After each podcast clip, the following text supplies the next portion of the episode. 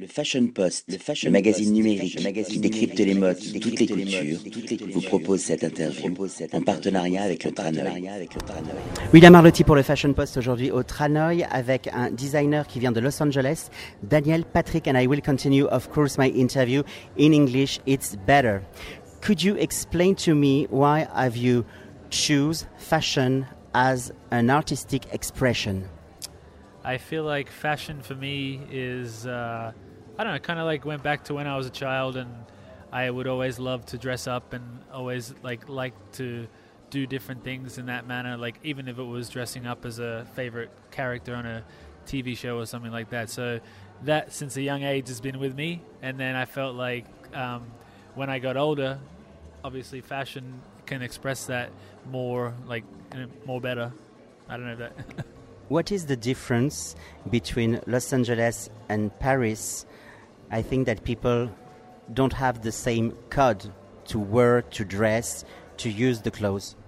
I feel like uh, Los Angeles is a little more casual and laid back, and there's a little more sunshine out out in Los Angeles. I mean, now in Paris it's pretty warm, but overall, I guess um, LA is more known for its casual, laid back sort of uh, mentality, and I don't know, my my style and my design kind of fit in with that, and I guess Los Angeles influences me as well, like because I live there. So I'm yeah, it's a, definitely a part of what I do.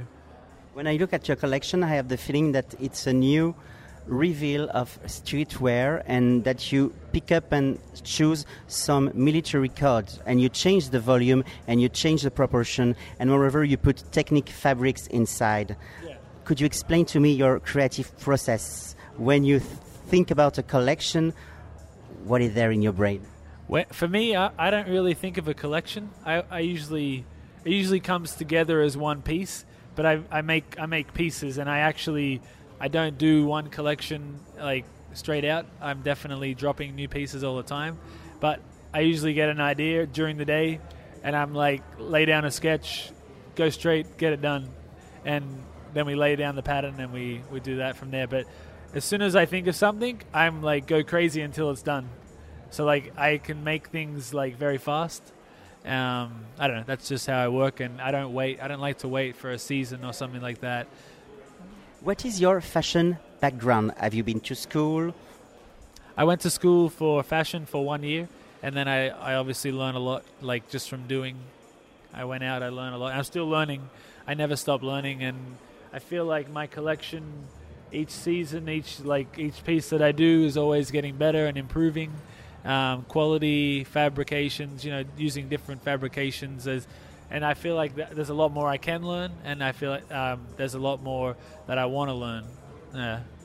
You learn and you follow your road, your unique road. It will be the conclusion. Thank you so much, Daniel Patrick. Le magazine numérique qui décrypte les modes de toutes les cultures vous propose cette interview en partenariat avec le Tranoï.